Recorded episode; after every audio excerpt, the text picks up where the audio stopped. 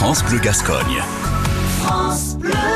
Bonjour, euh, je suis Claire Coulon, bénévole dans l'association Casse-Tête sur scène. C'est une association qui a pour vocation de donner des cours de théâtre et de faire de l'initiation aux disciplines de la scène, euh, théâtre et improvisation.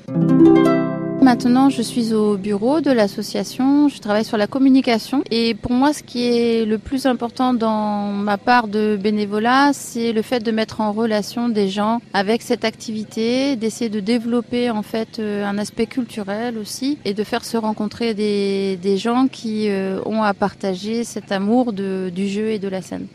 Les contraintes sont nombreuses. Euh, déjà, c'est des contraintes de temps parce que ça demande euh, un, lourd investissement pour tous ceux qui sont bénévoles. Je suis aussi à l'association du cinéma qui m'est aussi très cher.